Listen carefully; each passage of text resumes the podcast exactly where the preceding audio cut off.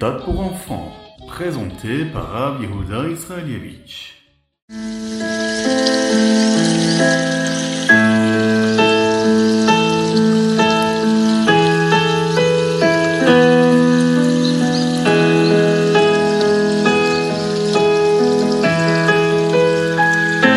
Bonjour à tous. Vous attendez le Beth Amikdash Vous attendez le Mashiach? Oui. Eh bien, vous avez bien raison.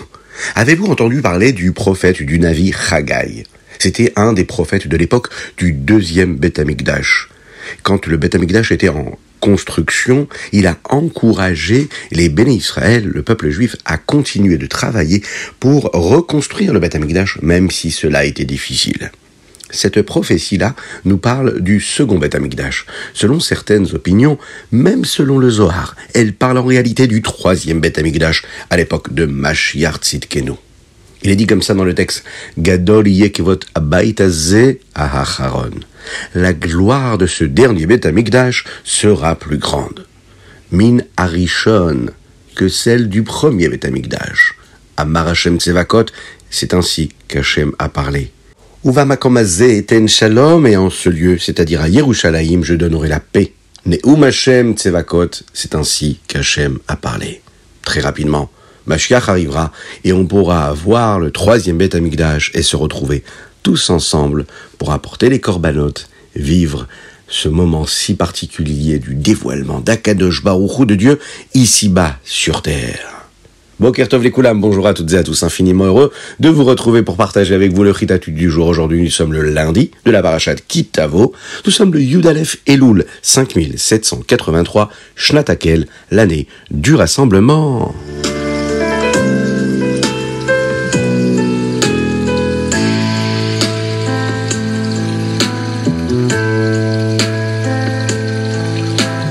Passons tout de suite au roumage du jour. Aujourd'hui, nous sommes dans la parachat Kitavo et nous sommes dans le Sheni.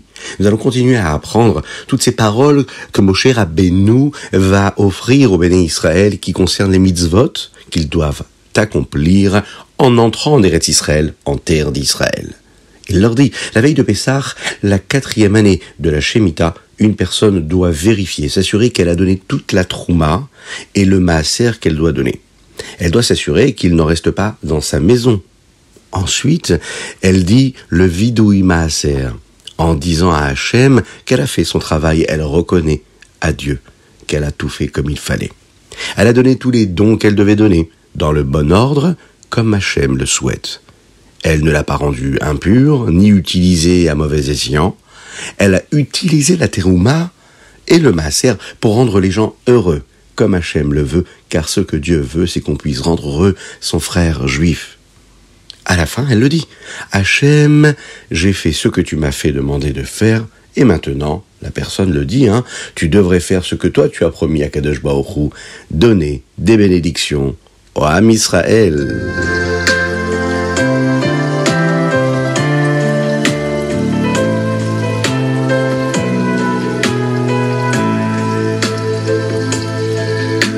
Aujourd'hui, nous sommes Yom Sheni, et le Yom Sheni, c'est comme le Yom Rishon concernant la mitzvah de la Tzedaka, parce qu'une petite place dans la Tzedaka, et bien par cela, Mashiach arrivera. Donc mettons la Tzedaka. Et nous passons tout de suite au Teilim du jour. Les chapitres de Teilim d'aujourd'hui sont du Samer au Samer E, du 60 au 65. Et nous disons également trois autres chapitres pour le mois de Elul, et ce sont les chapitres Lamed Aleph, Lamed Bet et Lamed Gimel. L'un des chapitres que nous disons aujourd'hui dans les Teilim, c'est le chapitre Samer Gimel, 63. Dans ce chapitre, le roi David exprime le désir de son âme d'être proche de Dieu. Il se compare à une personne qui est assoiffée d'eau dans un endroit où il n'y en a pas. Tsama lecha nafshi, mon âme a soif de toi, Akadosh Baoru. Le rabbi explique que lorsque quelqu'un a une très grande soif et qu'il n'a pas d'eau, quand il finit par obtenir de l'eau, elle lui semble tellement délicieuse, bien meilleure que toute autre eau qu'il a pu goûter avant. De la même manière, le rabbi nous dit, quand l'âme ne se sent pas proche d'Hachem et qu'elle a vraiment soif de se sentir proche, alors, quand elle étudie la Torah, quand elle accomplit les mitzvot, qu'elle se sent proche d'Akadosh Baruch de Dieu, alors la Torah qu'elle étudie et les mitzvot qu'elle accomplit sont beaucoup plus délectables. C'est pourquoi, ici, David Meller, le roi David, dit dans le verset suivant, Kein bakodesh Si seulement je pouvais te voir ainsi dans la sainteté, même lorsque je me sens saint et proche de toi, j'aimerais encore plus te ressentir vraiment en moi. Même alors, je voudrais ressentir le même délice quand j'étudie la Torah ou quand j'accomplis la mitzvah. Quand le Mashiach viendra très rapidement, Bezrat Hashem, nous pourrons tous voir Dieu. Puissions-nous alors ressentir le plaisir dans la Torah et les mitzvot, comme nous le faisons lorsque notre âme a soif pendant la période de la galoute? Nafshi, besari.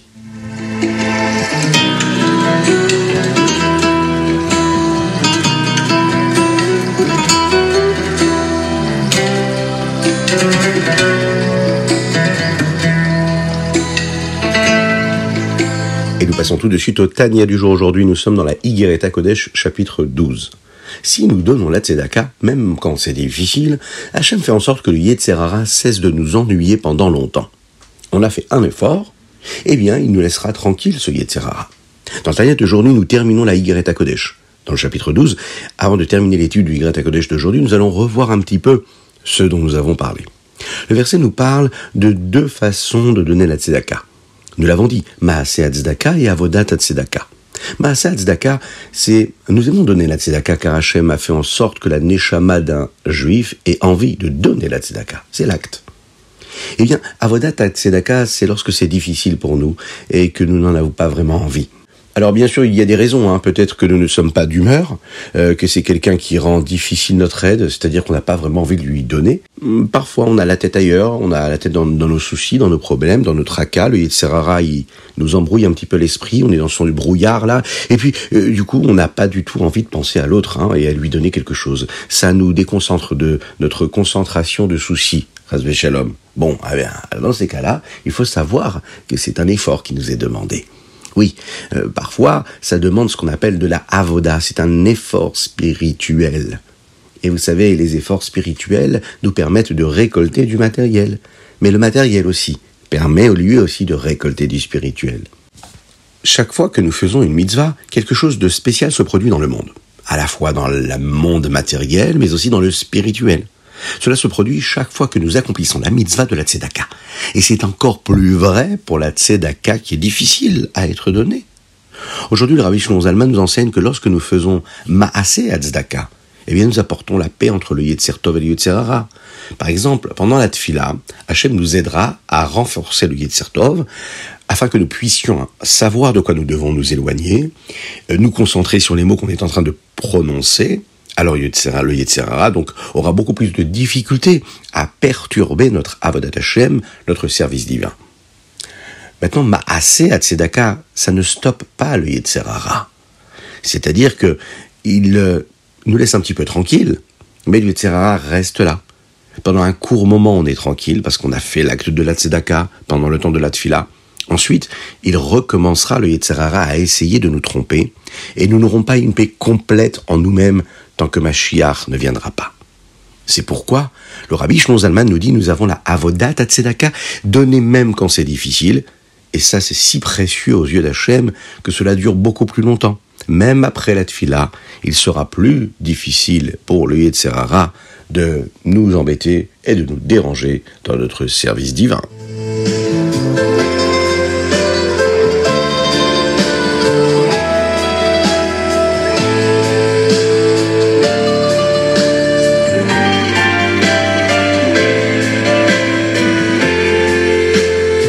Passons tout de suite au Hayom Yom. Aujourd'hui, nous sommes le Yudalef Elul. Dans le Hayom Yom d'aujourd'hui, nous apprenons une histoire qui s'est produite avec le Tzemar Tzedek, le petit-fils du Rabbi Shlomo Zalman de Liadi, lors de la Parashat Kitetse, qui nous enseigne le travail que nous avons à accomplir dans le Olamazé dans ce monde-là. C'est lors d'un repas de Shabbat où les fils du Tzemar Tzedek et de nombreux chassidim étaient présents. Le Tzemar Tzedek a dit que le monde est un monde de mensonges, le Olam Sheker, plein de bien et plein de mal mélangés. Tout est mélangé en même temps. Et nous, notre travail, c'est de faire le birour, de séparer le bien du mal. Mais le Olamaba, le monde futur, c'est un endroit de vérité, le Olam Là-bas, il n'y a pas de mauvais à séparer. Le Tzmar Tzedek a commencé un nigun, une mélodie chassidique, et a fait signe au chassidim de chanter aussi avec lui. Les fils du Tzemar Tzedek ont commencé, puis tout le monde a chanté ensemble. À ce moment-là, le Nigoun a procuré à tous une grande élévation. Lorsque le Tzemar Tzedek a arrêté de chanter, il a donné un exemple. Il a dit dans la Gemara, il est question de quelqu'un qui, qui n'apprend pas correctement la Torah et qui n'étudie la Torah que ce que nous appelons l'iprakim, c'est-à-dire de temps en temps, ce qui n'est pas la bonne façon d'étudier la Torah. Au Gan Eden, cela est compris différemment.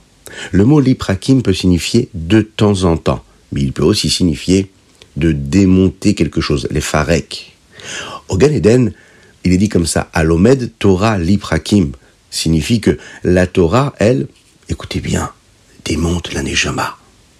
Elle démonte la Neshama qui prend. Alors la Torah, elle peut toucher chaque partie de la Neshama à ce moment-là. Donc c'est tout à fait positif. C'est déjà énorme d'étudier la Torah de temps en temps. C'est ce qui permet à la Neshama de d'être touchée par cette Torah. Puisque c'est de temps en temps. Donc elle est touchée à chaque fois. Ceci est seulement la façon dont la Torah est étudiée au Gan Eden. Mais dans le Olam, et dans notre monde à nous, où nous avons un Yetzerara, la Torah a une signification différente pour nous aider à réparer les choses qui ne sont pas comme elles devraient l'être. Akadosh Baruch nous aide. Il faut juste s'asseoir, prendre un livre, étudier la Torah, se concentrer, ne penser à rien d'autre. Prendre un livre, étudier, ne faire que ça. Se concentrer sur l'étude, sur la profondeur du texte. Comprendre. Ça peut être 5 minutes, 10 minutes, 1 heure, 2 heures. Mais le faire à 110%.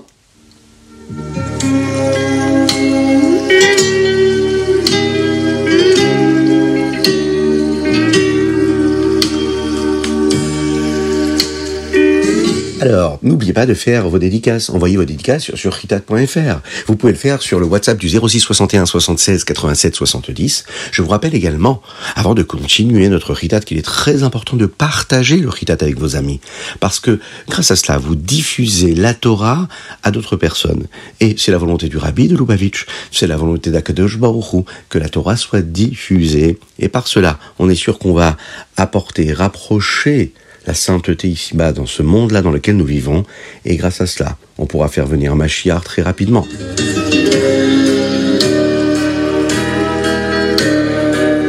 Et nous allons passer tout de suite à notre Rambam du jour. Nous parlons des Ilchot Trumot, les lois qui concernent les offrandes. Dans le Rambam d'aujourd'hui, nous continuons d'apprendre les lois sur qui ne peut pas manger de la Trouma.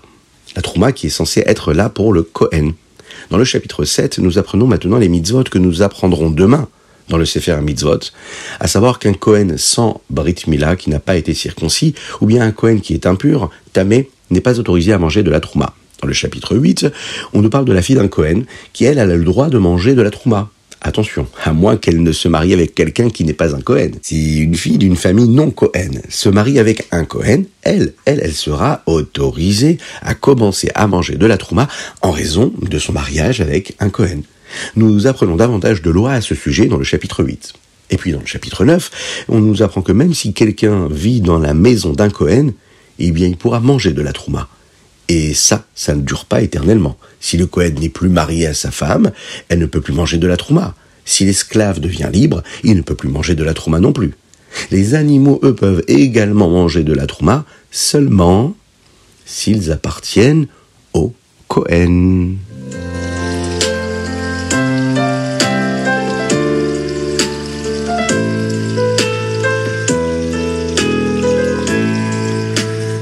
Et voilà, c'était le ritat du jour. J'espère que vous avez passé un bon moment. En tout cas, n'oubliez pas qu'aujourd'hui c'est un jour particulier puisque c'est le jour où nous célébrons le jour de mariage du rabbi Shalom Dovber et de la rabbinite Sterna. Ils se sont mariés ensemble. C'était les petits enfants du Tzemar Tzedek. Ils étaient d'ailleurs cousins qu'Hachem fasse que leur mérite puisse nous accompagner aujourd'hui. Mais juste avant de citer nos dédicaces du jour, nous allons sonner ensemble le chauffard. C'est très important de l'écouter pendant le mois des Louls. N'oublions pas de faire Teshuvah, de nous rapprocher d'Akadosh Baruch Hu. Akadosh Baruch est près de nous. C'est le mois de la miséricorde, Chodesh Rachamim. Il faut juste se rapprocher d'Hachem et ensuite il se dévoilera à nous.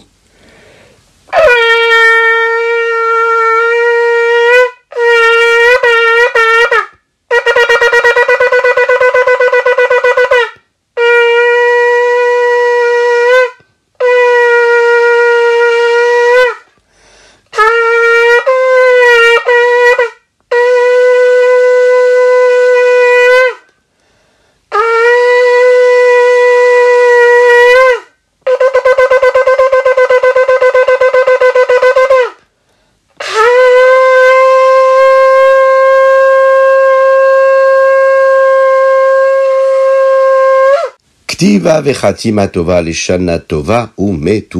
avons fait ce ritatu du jour ensemble, Leilun Nishmat Shlomo ben Chabiba et David ben Sulika. Nous avons étudié pour la Refouachelema de Avraham Nissim Ben Sultana.